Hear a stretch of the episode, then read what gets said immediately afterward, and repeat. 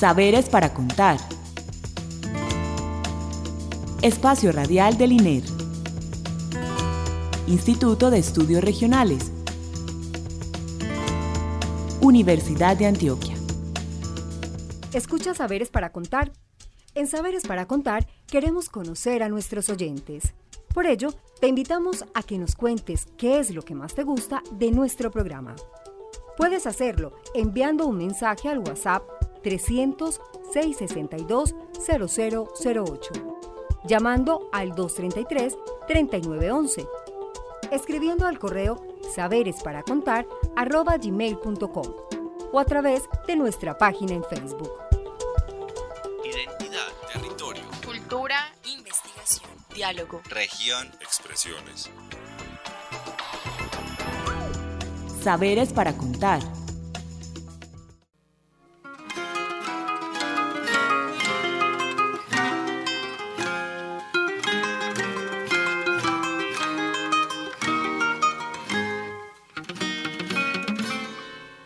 Buenas noches. Les damos la bienvenida a nuestro programa Saberes para Contar, el espacio radial con el que el Instituto de Estudios Regionales comparte con ustedes los conocimientos que producimos en el INER, los grupos con los que trabajamos, las alianzas que tenemos con personas y grupos de afuera de la universidad y demás experiencias que nuestros invitados pues traen aquí a, a este programa. Queremos darle las gracias a Alexis Ramírez por la asistencia técnica y la bienvenida a nuestro invitado Simón Uribe. Buenas noches, Simón. Buenas noches, Clara. Muchas gracias por la invitación. No, bueno, gracias a, vos por estar aquí. Bueno, con Simón vamos a hablar hoy de eh, las infraestructuras y el papel que ellas tienen, pues como en la construcción de territorio, de nación y también construcción de Estado. Em, Simón es politólogo de la Universidad Nacional y es doctor en geografía de la Escuela de Economía y Ciencia Política de la London School of Economics y hoy está con nosotros eh, como docente en el Instituto de Estudios Regionales. Bueno, Simón, entonces vamos a hablar pues del tema que nos compete. Sabemos que tú hiciste pues un trabajo sobre las infraestructuras y específicamente eh, te has preocupado por eh, una carretera muy especial al sur del país, eh, que es pues como un hito para la comprensión pues de cómo se comporta el Estado, bueno, ya tema con el que trabajaremos. Entonces, preséntanos un poco por qué es importante este, eh, las carreteras como tema de investigación o como problema de investigación, para que comencemos pues como con esa pregunta. Mm, bueno, lo, lo, primero sería decir que... Pues que me he venido interesando por este tema de la infraestructura, específicamente de transportes eh, en Colombia, que mm, es un tema eh, interesante, relevante para entender la historia del país y específicamente la construcción del Estado. Em, pues mi trabajo ha sido específicamente en zonas de, de, frontera, en la Amazonía colombiana, el Putumayo específicamente, donde las carreteras eh, fueron por mucho tiempo la principal política de Estado para colonizar. Em, se consideraba que las carreteras eran una válvula de escape para los problemas agrarios del interior del país. Y, esta política iba acompañada por lo general de la declaratoria de amplias zonas como territorios baldíos. Em, esa unión, digamos, de, declarar eh, un territorio extenso como zonas baldías y, la, y la construcción de infraestructura sin ninguna política dirigida de colonización o con políticas muy escasas dio pie para muchos conflictos étnicos, raciales, ambientales en la zona. Simón, te estás refiriendo a una época específica, pues porque esa política de agraria, ¿cierto?, que funcionó de alguna manera protegiendo intereses en el centro del país, que desfogó gente hacia las zonas de frontera, se puede ubicar temporalmente. La ubicas temporalmente. Porque, lo digo porque en Urabá pasó algo así también. Entonces no sé si... Sí, se, se ubica eh, temporalmente em, desde los comienzos del siglo XX, que es cuando es de la época que data, digamos, el, el, como el influjo o el origen un poco de las colonizaciones em, hacia estas zonas de frontera. Antes hubo incursiones, pero, pero la colonización se inicia más o menos a comienzos del siglo XX em, y puede decirse que continúa hasta la actualidad. Y eso es importante porque si bien em, estas zonas ya, ya digamos que esa etapa de construcción de carreteras eh, que se inició en ese momento ya, ya concluyó, es una historia que, que continúa hasta la actualidad. Es decir, estos proyectos iniciales han sido, mm, han continuado con otros proyectos y actualmente, especialmente en el, en el escenario eh, político actual del posconflicto, la infraestructura vuelve a tomar importancia, en parte porque mm, por la noción de que son territorios que hay que integrar al país, que carecen de infraestructura o que su infraestructura es muy precaria para las necesidades actuales de los territorios. Bueno, pero eh, ahorita pues vamos a volver sobre la actualidad de esas carreteras que se hicieron eh, pues en el siglo, principios del siglo XX. Pero ubiquemos la carretera esta que a mí me parece que es un ejemplo muy interesante, esa carretera específica que tú trabajaste, que es la carretera que va de Pasto a Mocoa. ¿Por qué no nos ubicas esa carretera? Tanto pues en cuanto a sus coordenadas geográficas como al momento histórico ya específico de esa colonización del sur. La carretera eh, de la cual vamos a hablar hoy mm. es eh, una carretera que comunica la zona andina con eh, la zona amazónica en el suroccidente de Colombia. Es una carretera que sale de la ciudad de Pasto y va hasta Puerto Asís y fue durante muchas décadas, hasta los noventas, la, la única vía eh, de transporte terrestre que comunicaba la zona andina con el Amazonas en esta región del país. O sea, es la del Valle del Sibundoy. Exactamente, exactamente. Y esta carretera, eh, bueno, tiene una historia larga. Eh, inicialmente fue un camino de herradura que construyeron los misioneros capuchinos que llegaron a Colombia a finales del siglo XIX y que construyeron en, por, al menos en una parte importante sobre caminos indígenas que ya existían en la región. Em, hubo, digamos, eh, en tiempos coloniales y prehispánicos un intercambio intenso entre las, entre las comunidades indígenas de tierras bajas y tierras altas, tenían una red de caminos eh, amplia en la zona.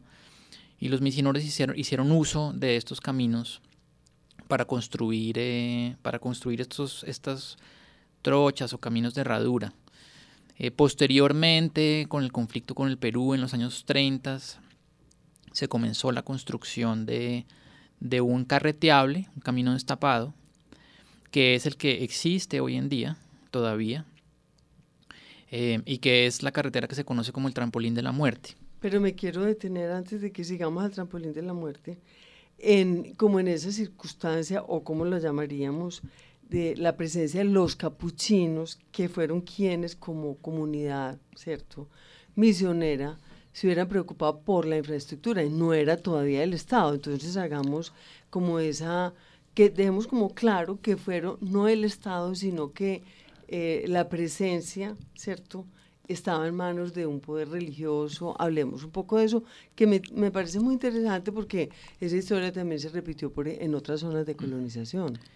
Sí, esa, esa pregunta es bien eh, importante porque mm, las misiones católicas fueron, a partir de la Constitución del 86, em, un elemento muy importante de construcción de Estado en, los territorios. Em, es importante tal vez recordar que, en esa época em, cerca de dos terceras partes del país eran territorios nacionales, que eran territorios controlados desde el gobierno central, y estos territorios pasaron a jurisdicción de las misiones. El argumento que sustentó esta política era que en, una parte eran territorios en, los cuales el Estado central no tenía la capacidad eh, de llegar financiera, eh, de hacer presencia física en los territorios. Y además eh, la visión de que la población de esos territorios era salvaje. Entonces se le dio a las misiones eh, un papel de Estado, de construir Estado. Se delegó en ella. ¿Es una em, delegación o eso no se puede llamar así? Sí, pues se podría, se podría yo creo que entender eh, las misiones como, como una manera, como una forma de hacer Estado. eh, pues se han descrito a veces como, como, como una gente que llenó un vacío estatal, pero también se pueden ver en una visión menos eh, centralista eh, del Estado como una gente que construyó Estado. las misiones tuvieron a cargo bajo este argumento, repito, de que las comunidades indígenas o los habitantes de esos territorios eran salvajes, su reducción, lo que se llamaba reducción a la vida civilizada. Esto les dio a ellos un, poder enorme en términos eh, legales en los territorios y, de administración. Eh, las misiones se organizaron en prefecturas eh, apostólicas y vicariatos y ellos tenían, eh, entre otras funciones, la construcción de infraestructuras, la fundación de pueblos, de internados. Entonces, si uno mira aún actualmente, quedan vestigios del papel de estas misiones. En, esos territorios todavía subsisten los internados indígenas, si bien ya no manejados por las misiones, pero esa estructura, esas infraestructuras son aún visibles, las carreteras, eh, fundaron pueblos, en el caso de Putumayo y Caquetá, eh, pues eh, Puerto Asís. Y ellos, o sea, la misión era específicamente allá en... ¿En qué parte está ubicada la misión, Simón? La misión se estableció en 1904 y em, su base era Sibundoy, el valle de Sibundoy, pero ellos tenían jurisdicción sobre un territorio inmenso, que es lo que actualmente se conoce como pues, la Amazonía colombiana. Y, ejercían, digamos, funciones en todo el territorio, aunque en términos eh, prácticos su, su, presencia estuvo pues, muy limitada a la, a la zona del Putumayo lo que hoy en día viene siendo el departamento del Putumayo y también parte del departamento del Caquetá en las zonas de Piedemonte y una zona, digamos, en las, en las zonas más bajas, más amazónicas.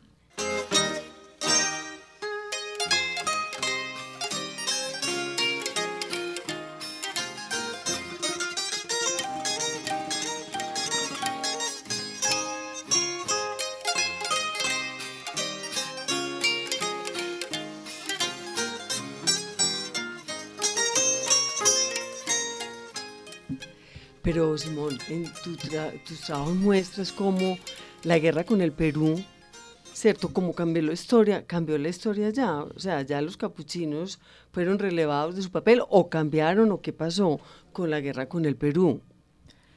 Y con relación pues a este tipo de intervenciones de, de infraestructura, de transporte, etcétera. Bueno, lo, que, lo, que, lo que pasa con la guerra del Perú, que, es un evento, el evento de, lo que se conoce como, como, la guerra o el conflicto con el Perú es del año 32, pero tiene una, un número grande de antecedentes de conflictos. Este es un conflicto que se remonta al siglo XIX, fronterizo, em, y que em, está marcado desde la visión eh, del gobierno colombiano eh, por una pérdida de soberanía en su territorio, específicamente en el contexto de las caucherías. Eh, la, Casa Arana, que fue una cauchera muy importante en la época, fue avanzando hacia, hacia la parte norte eh, de los ríos eh, Caquetá y Putumayo, que era territorio em, de, la, pues era territorio colombiano anteriormente, y ese avance fue percibido por los colombianos como una invasión a la soberanía, y en ese contexto Em, ya cuando estalla la guerra, eh, en la cual, digamos, los capuchinos, hay que decir, juegan un papel importante porque son los que le están diciendo permanentemente al gobierno que Colombia va a perder el Putumayo.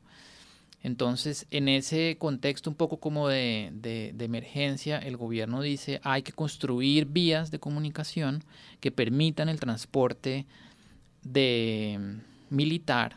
Eh, en los 30, digamos, ya, ya había carreteras en Colombia, ya había vehículos y también un, em, pues un influjo masivo de la colonización eh, campesina como una política también de soberanía, de poblar las fronteras colombianas. Entonces es en este contexto un poco que se hace, em, que se pasa de este camino a, eh, a la carretera. Y ahí es importante decir que tanto la construcción del camino como la carretera son episodios de conflicto muy fuerte en la zona por ser una zona indígena y por la manera en que se llevó a cabo la colonización, especialmente en el Valle de Sibundoy tras la apertura de la carretera. Eh, se dieron unos conflictos eh, étnicos muy fuertes que persisten hasta el día de hoy, eh, que se pueden ver, digamos, en las denuncias indígenas al despojo de tierras, y es importante como situar la historia de esta infraestructura eh, particular en el contexto más grande de los conflictos sociales eh, de la región. Bueno, pero y a la hora de la verdad, pues con esta, ahorita hablamos de la, de la, de la diferencia entre la trocha que existe hoy, bueno, y la, la vía que construyeron pues, los capuchinos, vamos a ver pues como las diferencias. Pero mi pregunta es, ¿pudo haber con esta, la construcción de esa trocha si realmente como construcción de Estado y, soberanía en el territorio, o cómo se interpreta la intervención con esa carretera con relación a la presencia del Estado. ¿Fue represiva solamente o realmente se construyó como, ya acabas de mencionar algunos conflictos, pero cómo la podríamos caracterizar? ¿O todavía pues es, el Estado sigue en deuda, bueno, con, eh, en relación con su soberanía en esa zona? Los caminos y, las carreteras son eh, un tema muy, muy sensible en, todas estas regiones. Si tú viajas, me imagino que es eh, similar en el caso eh, de Urabá que conoces. Y es la imagen de, la infraestructura como, como, algo que representa la ausencia del Estado, es decir, su carencia. y, esto, y esto sucede allá. Em, un poco lo que pasa con la infraestructura en, el caso del Putumayo específicamente es que sus momentos de auge y de desarrollo eh, obedecen como a, coyunturas eh, políticas en la historia del país. Entonces, primero eh, la construcción del camino en una etapa de conflictos con el Perú, después con la guerra, como la necesidad que el Estado tiene de llegar posteriormente, igual con la bonanza del petróleo, es lo que ha hecho que el Estado se haga presente y la percepción de la gente em, es un poco esa, que, el Estado solo se hace presente cuando hay eh, un interés político específico. Mira, eh, muy interesante eso que acabas de decir, porque eh, en el video que ustedes hicieron, ¿cierto?, sobre esa carretera, el trampolín de la muerte, así la llaman, eh, hay una alusión que hace don Guillermo, el entrevistado de ustedes, a esa eh, precisamente orientación política que define, ¿cierto?, eh, construcciones y diseños como el que se hizo acá. Pues si quieres, oigamos ahí una, una partecita de don Guillermo y comentamos esta diferencia. Ahora bien, ¿por qué el comportamiento de los ingenieros directores de esta carretera. Guarda una relación estrecha con las decisiones políticas y administrativas del presidente Reyes. El presidente Reyes conocía esta zona. Había estado en la Amazonia colombiana a lo largo del río Putumayo unos 10 años. Pero ¿qué pasó con el presidente Reyes? En febrero del año 1906, la oposición quiso matarlo. Entonces, ante la gravedad de los acontecimientos políticos nacionales, el presidente Reyes decretó que Mocoa la capital de la Intendencia Nacional del Putumayo se convirtiera en una colonia penal militar. ¿Y a quién confinó allí? A un grupo de 25 políticos de primera línea que hacían parte de la oposición a su gobierno. Todos estos personajes manifestaron un resentimiento profundo, severo hacia el presidente Reyes e influyeron en la decisión de construir la vía haciendo la trocha entre San Francisco, Mirador, Pepino y Mocoa. Simón, Bueno, ese video que tú conoces también y a don Guillermo pues obviamente nos eh, lleva a, la historia, a la carretera eh, unida pues otra vez más, ya no son los capuchinos ni la guerra con, con el Perú, sino con el presidente Reyes. Hablemos un poco de ese qué pasó con Reyes allá y esto pues de estos políticos y la colonia penal, cada vez sumamos más acontecimientos que nos van dando mayor sentido de la existencia de esta carretera.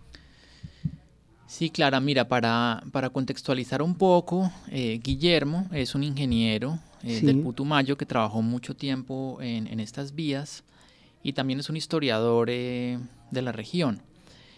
lo, que, lo que escuchábamos ahorita es su, su versión de Em, un episodio que es eh, muy famoso en el Putumayo, que fue la, la construcción de esta carretera em, como una venganza frente a la región. Es como una, una, una, historia que hay en la región y em, que más o menos se puede resumir de la siguiente manera. Eh, Rafael Reyes fue presidente de Colombia pero antes de ser presidente, eh, fue cauchero y quinero en la región. Ah, eh, viajó, conocía ampliamente la zona.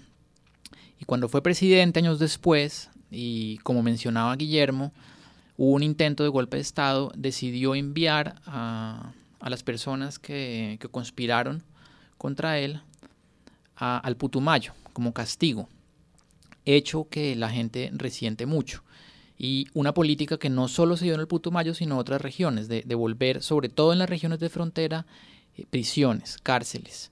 Entonces la gente... Exacto, mira, puedo meter la pata porque hubo, que yo recuerde, hubo otra en Urabá, pues arriba por Peque, hubo otra en el Magdalena Medio, pues en la construcción de la, ferrocarril a Puerto del Río, hubo otra en Santa Cecilia yendo de Pereira hacia el Chocó, pues esas son las que yo conozco y como esas debió haber sido como una política de también de construir con prisioneros las obras de infraestructura, que también tenía sentido. Bueno, ese era un paréntesis que quería hacer. Sí, sí, esa, eso, esa política fue muy extendida y, y, se dio en otras zonas del país, sobre todo en zonas de frontera, en los llanos, eh, en partes de la Amazonia. Y mm, y sí, digamos, desde la, desde la, desde la visión del gobierno era, tenía ese componente, digamos, de, que los presos eh, construyeran infraestructuras, eran colonias agrícolas, penales, pero desde la visión de la gente de, las regiones, em, refuerza un poco su, su como noción de, de, estigmatización, de ser considerados, digamos, como una prisión. Lo que decía Guillermo ahí un poco era que Reyes eh, estableció a toda una ciudad, Mocoa, que es la capital en ese momento de la Intendencia del Putumayo, como una prisión. Los, los prisioneros, los golpistas no eran enviados a una cárcel, sino a una ciudad que por un decreto presidencial se volvía colonia. ¿Qué tiene que ver esto con la carretera? Eh, la historia eh, popular cuenta que 20 años después, cuando se plantea la construcción de la carretera Pasto Mocoa en el contexto del conflicto con el Perú, algunos de los ingenieros eran familiares de los presos políticos y quisieron tomar venganza contra el Putumayo al haber estado sus familiares confinados ahí. Historia que es un poco absurda porque, porque fue Reyes quien los envió a la zona, pero tomaron venganza contra el Putumayo. Y el resultado es esta carretera eh, del trampolín de la muerte que tiene como dos características eh, principales en esa historia. Una es que la carretera no pasa por Mocoa, originalmente no pasaba por ahí, dejó desconectado a Mocoa de la red vial. ¿sí? Y la segunda, eh, las características de la vía. existía el camino capuchino, del que ya hablamos antes, y al eh, que nos vamos a referir en el otro programa. Y al construir esta carretera eh, no se tomó en cuenta este trazado, sino que se hizo por un trazado eh, técnicamente más, más difícil, que al día de hoy no hay una explicación clara de por qué se hizo por ahí. O sea, en los documentos que tú consultaste, no, encontraste ese diseño a que obedecía. hay quejas muy tempranas de los pobladores de por qué no se escogió eh, el trazado capuchino, memorandos al gobierno nacional, telegramas.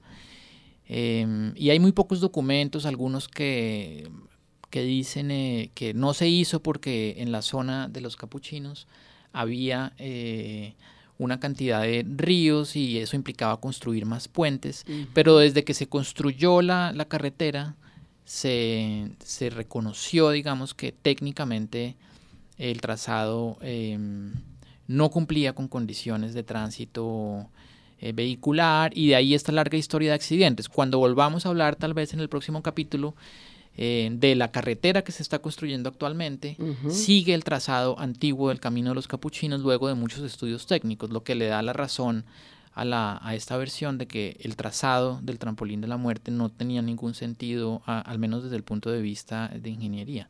Bueno, es importante que los invitamos a que vean el video el trampolín de la muerte porque se darán cuenta específicamente, desafortunadamente la radio no lo permite, pero sí comunicar que ustedes pueden ir a buscar el, el video de trampolín de la muerte. Bueno, Simón, eh, despidámonos por este programa, dándote las gracias, te invitamos para el próximo para que continuemos.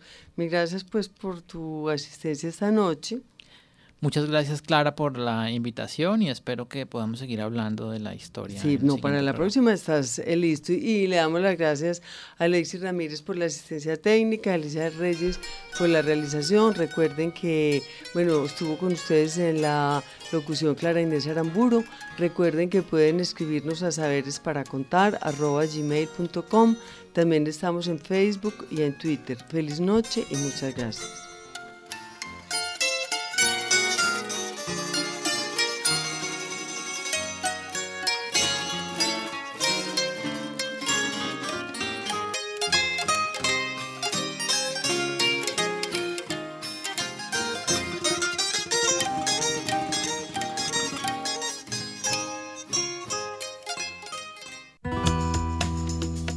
Saberes para contar. Espacio Radial del INER. Instituto de Estudios Regionales. Universidad de Antioquia. Escucha Saberes para contar. En Saberes para contar queremos conocer a nuestros oyentes. Por ello, te invitamos a que nos cuentes qué es lo que más te gusta de nuestro programa. Puedes hacerlo enviando un mensaje al WhatsApp 300-662-0008, llamando al 233-3911, escribiendo al correo saberesparacontar.gmail.com o a través de nuestra página en Facebook. Identidad, territorio, cultura, investigación, diálogo, región, expresiones. Saberes para contar